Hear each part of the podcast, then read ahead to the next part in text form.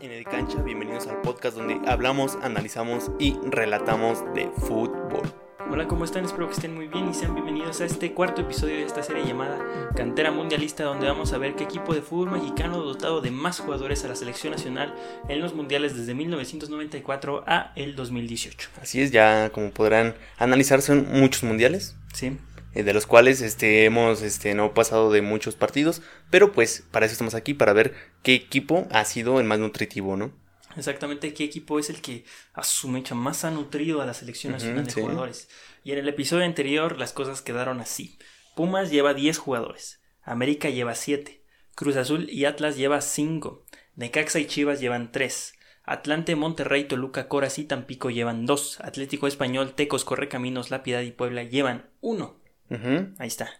La lista del Mundial de Alemania del 2006 fue la siguiente, jugando con un esquema de 4-4-2 o al ofender un 3-5-2, llevada a cabo por el Mister eh, La Volpe. Ok, eh, como podrán ver, un entrenador distinto, ¿no? Cada, cada ciclo, porque pues aquí cerramos ciclos muy rápidos. Y pues La Volpe, el bigotón que llega después de de una buena fama por haber este, dirigido al Atlas, ¿no? Sí, dirigió al Atlas eh, a finales del 90, principios de 2000 es muy poco. Fue un gran entrenador, después va a Toluca y en Toluca eh, lo sacan del Toluca para ir a dirigir a la selección nacional. Sí, este, iba bien, este, no teníamos peros, jugaba pues chido, ¿no? O sea, muy aceptable. Y pues la verdad es que no sé, pero vendió humo de alguna forma, ¿no? Sí, su único error tal vez fue pues, llevarse mal con Cuauhtémoc Blanco, pero al final de cuentas no creo que eh, fuera un jugador que ya a sus 33 años de edad fuera indispensable. indispensable para el esquema de la selección. Sí, que aún así este Cuauhtémoc se lo recalcó, ¿no? sí muchas veces. Eh, o sea, Cuauhtémoc fue muy bueno, hasta en el Puebla a sus 40 años, creo. La rifó, la rifó sí, Ahora es gobernador, o sea, el señor rompe fronteras. Triunfa donde quiere. Sí. Entonces, este, vamos a empezar con esta lista que eh, siempre empezamos por los porteros. Y el primer portero de la lista que figuraba era José de Jesús Corona. Debutó en 2003 con Atlas. El Chuy. Era eh, Chuy.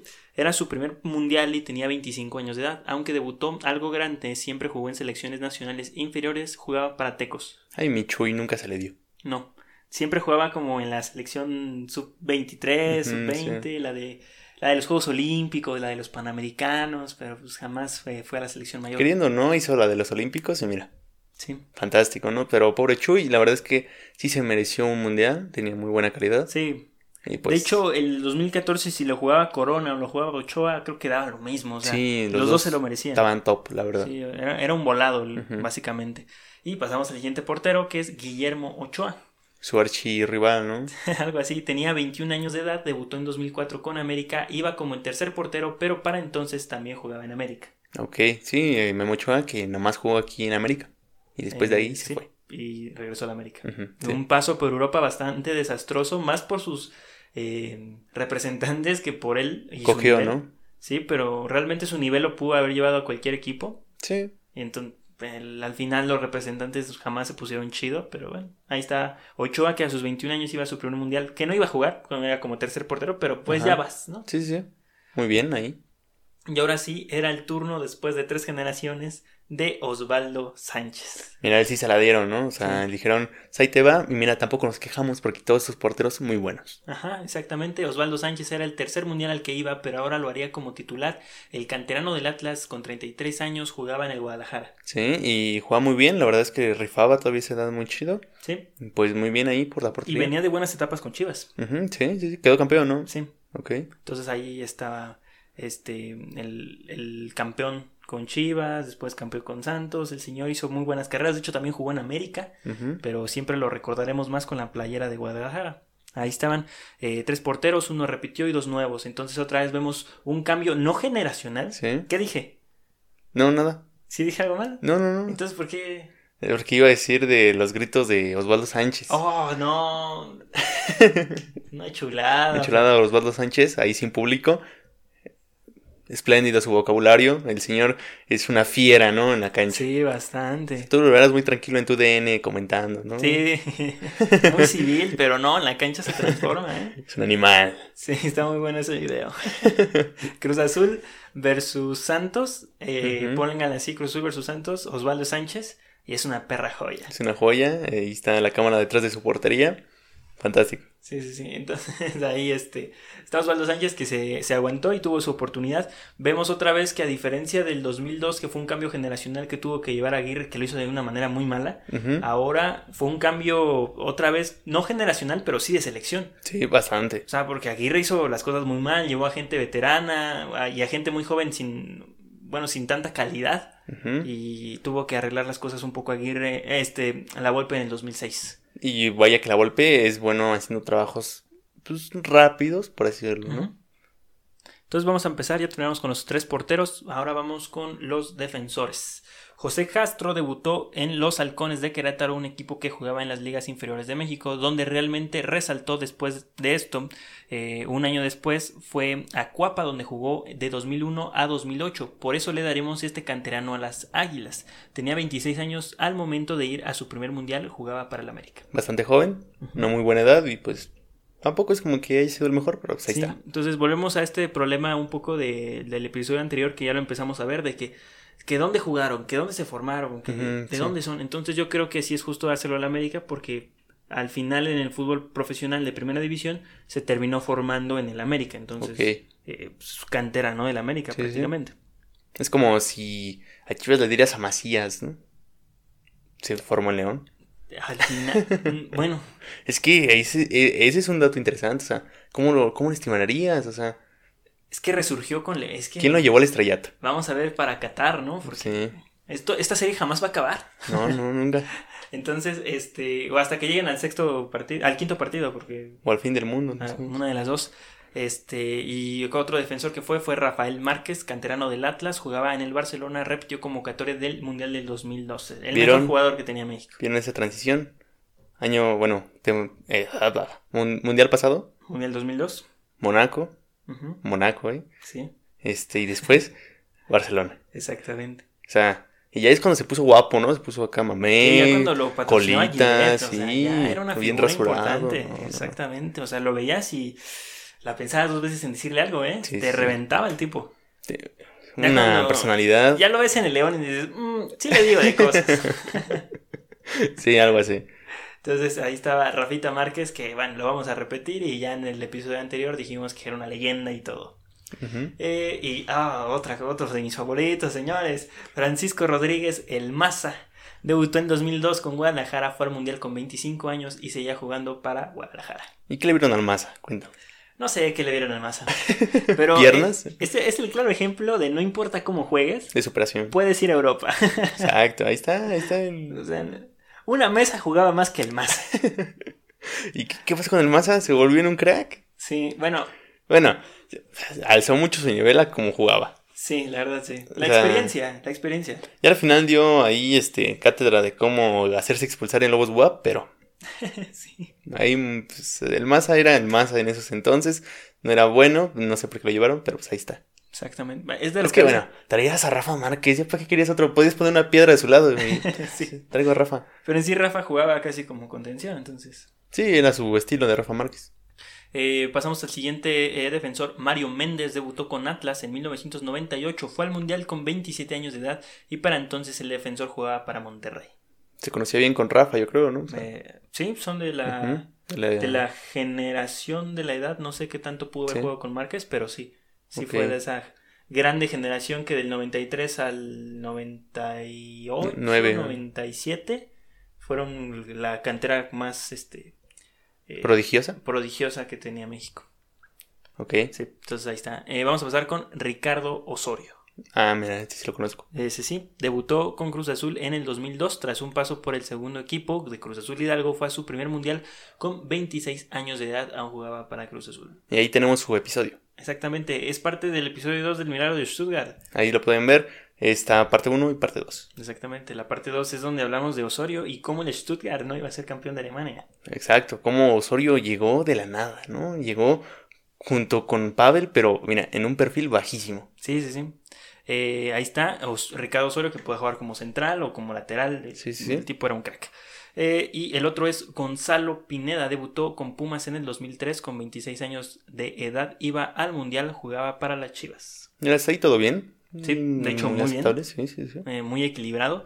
Y el siguiente defensor o siguiente lateral, el famosísimo Carlos Salcido, debutó con Chivas en el 2001, fue al Mundial con 26 años de edad, aún jugaba para Chivas. Ok, mira, Carlos Salcido, que es un inmortal, hasta parece que es un inmortal, ¿eh? Ahorita ya, este, cofundador de la Liga Balompié, casi casi, ¿no? Sí, Y que después tuvo su paso por Inglaterra, por, por, este, por Holanda, por Holanda, por España, ¿estuvo en España? no. No, ¿verdad? Se Pero regresó. donde se paró hizo cosas importantes. O sea, en. Holanda ganó, en Inglaterra era muy difícil ganar algo con el Fulham. Sí, no, no. Este. Después va Tigres, queda campeón con Tigres, queda campeón con Chivas. Sí, eh, sí. Es un hombre importante. Campeón olímpico. Sí, va- tiene un historial bastante Sí, bueno sí, Carlos sí. Salcido. Y próximamente también fue a otros mundiales. A, otro, a otros mundiales. Ahí era lateral, pero se convierte en central, ¿no? Central contención, una cosa rarísima. Sí, sí, sí. Pero obviamente la experiencia de recuperador que da. le da a la defensa y la salida de un lateral, pues lo puedes acomodar. No tan fácil en media cancha, pero él se llega a acomodar después ahí. Era un tipo torpe, era un tipo pues, bastante este, técnico hasta cierto punto. Y con excelente pegada. Eso sí, A, ¿eh? me- a media y larga distancia. Uf, Le pega chido. buen rifle, ¿eh? Casi jamás, jamás creo que se anotó un gol, pero le pegaba bien. Como Macherano, ¿no? Sí, sí, le pegaba bien el buen Carlos Salcido. Ok. Eh, pasamos al siguiente, Claudio Suárez, que fue al Mundial del 94 y el 98, el canterano de Pumas fue a pasear el Mundial con casi 37 años de edad. Ah, ¿Para qué llevas a ese señor? Pues, No sé, es lo mismo llevar un utilero que llevar a Claudio Suárez. Sí, no- ni lo llevas, ¿no? Pones otra maleta a tu lado. Sí, es de lo que le criticaron a la Volpe a morir, ¿no? De por qué lo lleva, pues yo, pues amigo, yo, yo qué sé. Pues para pasearlo, ¿no? Me lo pidió. Me sobraba un lugar. Pide un parito. No, no, no, ¿cómo vas a meter? No metes a todos los defensas en un mundial. Pues, oye. Y ahí está eh, Claudio Suárez, que fue como eh, peor que el tercer portero. Este carnal era casi asistente este, técnico, ¿no? Sí, sí, sí. Y ahí cerramos con los defensores. eh, que igual que juega con línea de cuatro por atrás. En los medios tenemos a Jesús Arellano otra vez. Otra vez, mira, repitiendo ahí Ah. cabrito. Siempre abriendo la lista de los medios. Iba a su tercer mundial consecutivo, consecutivo, debutó en Monterrey y toda la vida jugó para los Rayados. Ya lo habíamos mencionado. Sí. Pasamos con el siguiente que es Rafael García, debutó en Pumas en 1992, tenía 31 años, fue al mundial y jugaba para el Atlas. Pumas anda bien poderoso, ¿no? Sí, Con todo. sí. La necesidad, ¿no? De los billetes te, te hace debutar. La, te la hace necesidad te hace debutar, chavos. Eh, pasamos con oh, uno que igual vamos a repetir ya mucho a partir de aquí y que fue un jugadorazo y es un buen jugador hasta la fecha. Andrés Guardado debutó en Atlas, casi 20 años de edad tenía cuando fue al Mundial, debutó en 2005, o sea, con 19 años de edad él no jugaba en la sub-20, No, no, no. él jugaba en el primer equipo y un Mundial. Sí, sí, porque también la necesidad, ¿no? Pero Guardado también, este, desde el principio mostró dotes de, de talento, ¿no? Sí. Se va, este, un tiempo a Europa, no hace nada, porque no le dan el chance. O sea, realmente tenía calidad y nunca le dieron la oportunidad hasta que se va a Holanda, brilla, Sí. se hace ídolo, lo tiene en una pared y después se va al Betis a seguir dando cátedra de cómo se mueve el balón en media cancha. Exactamente así está Andrés Guardado, que de hecho le debe mucho el Atlas a Andrés Guardado, y literal, le debe. Porque Sí. Guardado su venta fue, fue primordial para salvar al Atlas de una crisis económica. Ok. Que de hecho es cuando sale todo el Atlas, hasta sale la Volpe, o sea, todos empiezan a salir porque el Atlas estaba cayendo en pedazos económicamente. Habían hecho un desastre, ¿no? Sí, entonces eh, Andrés Guardado, más allá de la historia que representa eh, para el Atlas, es el salvador, Será Atlas. es el salvador del Atlas. eh, eh, de hecho, podría reclamar el Atlas como él. Está bien. Ahí está Andrés Guardado, que igual se repetiría mucho. Y Cambia de posición también posteriormente. cambia de lateral, ¿no? Eh, sí. Como el- jamás le encontraron su posición. ¿Por qué no? Creo que hasta como los 30 años, ¿no? Que jugó este en el PCB hasta los 28, 27 28 años. años. Que jugaba siempre como que pegado a la izquierda. Sí, de hecho, sí. el mundial que va con el piojo juega como interior por izquierda. Ujú. Este. y jamás le habían puesto así como tipo contención, contención. Y funciona muy bien el tipo. Sí, funciona muy chido. La verdad es que no sé si se le ha dado o siempre se le dio, pero pues ahí juega bien. Ahí juega muy bien. Eh, el Principito. Pasamos al siguiente que es Ramón Morales. Debutó con la Piedad y para entonces jugaba para Chivas. Repitió convocatoria del Mundial pasado con 31 años de edad. Pasamos al siguiente. Pavel Pardo debutó en 1993 con Atlas. Fue al Mundial del 98 cepillado para el Mundial del 2002. Llegó a Alemania con casi 30 años de edad. Pavel Pardo era parte de la plantilla para el 2006. Ya casi 30 años, ¿no? Ujú. 30 años. Casi 30. Impresionante. Este Pavel siempre pues a todos les llamaba la atención. Era un jugador que tiraba bien tiros libres, metía unos golazos, metía unos pases bien chidos. Era referente en el América, ¿no? O sea, se lo peleó en su tiempo Cruz Azul y América. Ajá. Ahí está su episodio, ¿eh, chavos? Sí, exactamente. Pavel Pardo se pudo haber encontrado con Osorio antes de llegar a los porque el Cruz Azul estaba muy, muy fuerte para, para ficharlo, porque de hecho cuando terminan, bueno, vean el episodio ya. vean el episodio, está muy, interesante. Eh, entonces ahí está Pavel Pardo que pudo ir en el 2002, pero no, no fue, porque Torrado y Pavel no se podían chocar todavía. Ok, sí. iba a explotar, iba a explotar tanta calidad. Eh, el siguiente medio era Luis Pérez, debutó con Equex en 1999 y con 25 años de edad fue al Mundial y jugaba para el Monterrey. Cualquier cosa, ¿no? Cualquier cosa. Eh, pero pues hay que ver que llenar el barco. Y el siguiente, el favorito, Gerardo Torrado. Ahí está. El canterano de Pumas con 27 años fue a su segundo mundial y ya jugaba para Cruz Azul. Eh, un declive en cuatro años de Sevilla Cruz Azul. Mm. Para mí subió de nivel, ¿eh? Exactamente. y ahí estaba, eh, después de un largo paso por España, regresaba a México y a un mundial. Ok, este, ahí Torrado ya sabía este, cómo funcionaba el fútbol mexicano y pues ya estaba más, más consolidado como un capitán, ¿no? Exactamente. Vemos que no se necesitaba mucho jugador europeo de calidad y pues ahí andaba. De hecho, creo que México ha demostrado que la Liga MX da lo mismo que dan jugadores que juegan en Europa. Sí. O sea, no vemos diferencia de una camada de jugadores a otra llegamos a donde mismo. Sí, lo que importa es la competitividad con la selección. Porque al final los equipos mexicanos son competitivos por el sistema que se tiene. Que es mediocre, pero al final en liguilla se vuelve competitivo. Se exige. Pero realmente eh, el nivel en selección es donde es deprimente. O sea, realmente la selección pasea en los torneos oficiales de su confederación. Y eso es lo que está mal. Ajá, no, nos hace a veces crecernos de más y pensar que, que tenemos jugadores de, de alta calidad cuando de repente no lo demostramos, ¿no? Exactamente, y vamos con el siguiente que es Ciña. Ok, eh, mira, ¿quién? Otro jugador que no es mexicano, que es naturalizado, pero bueno. Pero este muy bueno. Pero este crack, o sea, sí, no sí tiró un paro, realmente. Debutó en 2004 en México con el Saltillo. Ok. a pesar de ser brasileño. Em, a pesar de ser brasileño de nacimiento, no está claro que haya debutado profesionalmente como jugador en Brasil.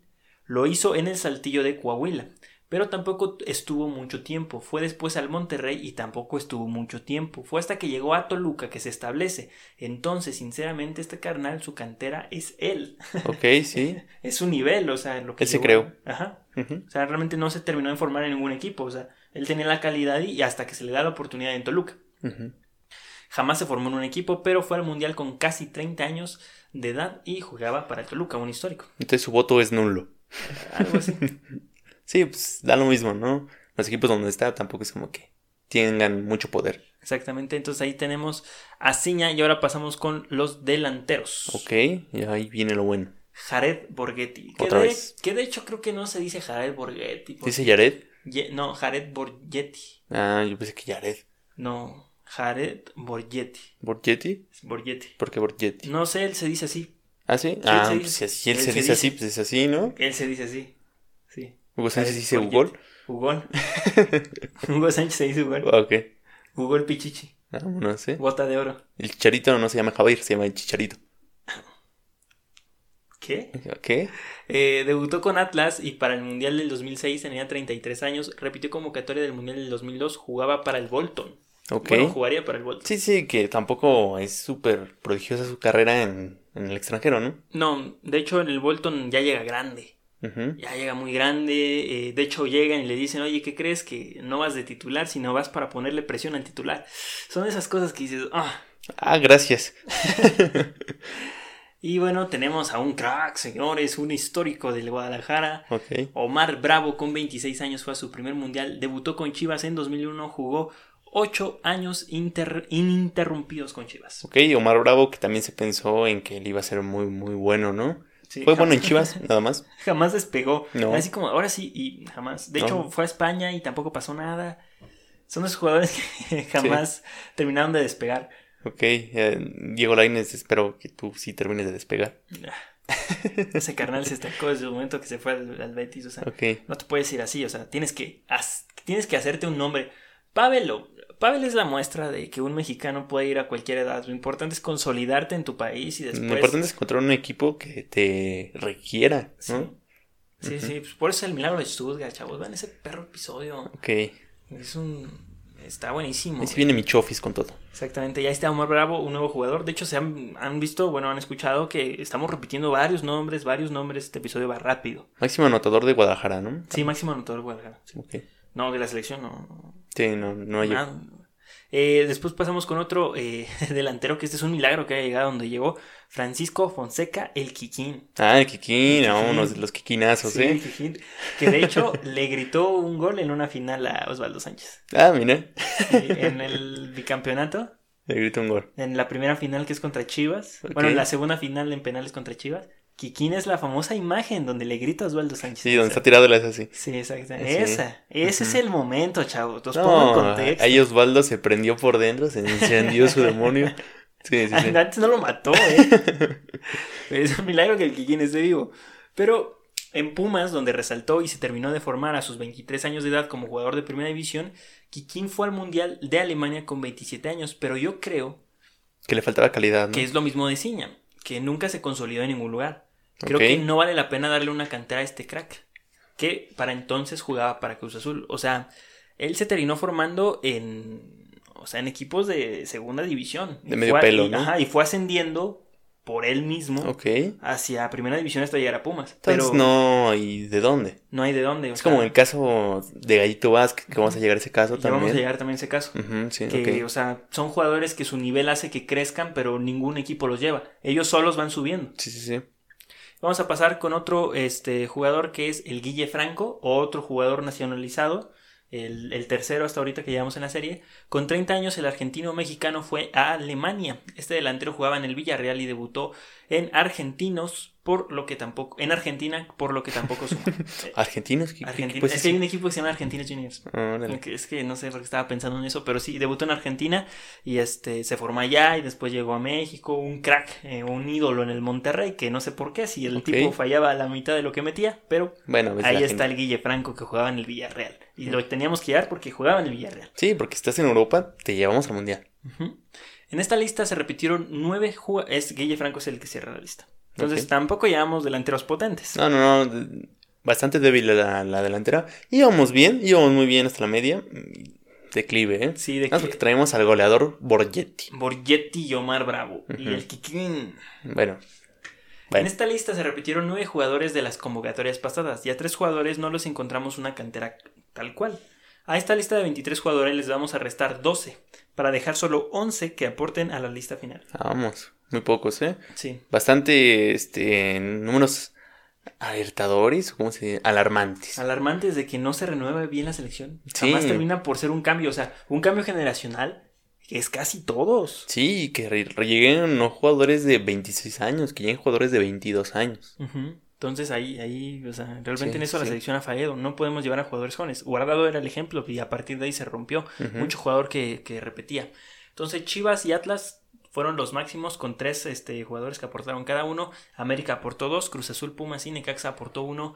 El, el, entrenador es argentino, entonces tampoco lo valdría, va a valer acá porque pues... Que también tenemos su episodio. También tenemos el episodio de qué dejó la, la golpe en el fútbol mexicano, señores. Así es, ahí tenemos su análisis completito. Y en el global de cómo van estos números los daremos a conocer en el siguiente episodio. Por el momento, este episodio ha terminado. Ok, los zapatillos dominaron al final. Ajá. Ok, sí. Sí, aportaron seis jugadores los tapatíos. Están repuntando. Pumas ya no tiene tanta carencia. Ya no ha debutado tanto porque a lo mejor le llovieron billetes, no sé. No, no, no. Y de hecho hasta la fecha. O sea, si te das cuenta, fue al principio, en los finales de los 90, donde, vámonos, jugadores, jugadores, y, de y pum, se cayó. Sí, sí, de hecho, son esos Pumas este, privilegiados donde José Ramón eh, presume tanto, ¿no? Esos Pumas de los 2000 y así, que ahorita pues ya son unos pumitas, ¿no? Sí. No son ni la eh, mitad. Y que se quedan grandes por lo que han aportado, como ya vimos, y no por lo que tanto han hecho hasta ahora. Sí, han perdido un sentido de identidad de la cantera eh, bastante grande, pero esto ha acabado. Ok, aquí dejamos el, final. Nos pueden seguir en todas nuestras redes. Nos pueden seguir en todas nuestras redes sociales como arroba ANDcancha en Facebook, Instagram, Twitter y TikTok. Estamos en todas las plataformas de podcast como ANDcancha y nos pueden ver por YouTube como ANDcancha. Suscríbanse, denle like y ya saben, pues compartan. Entonces, cámara y nos vemos. Hasta luego.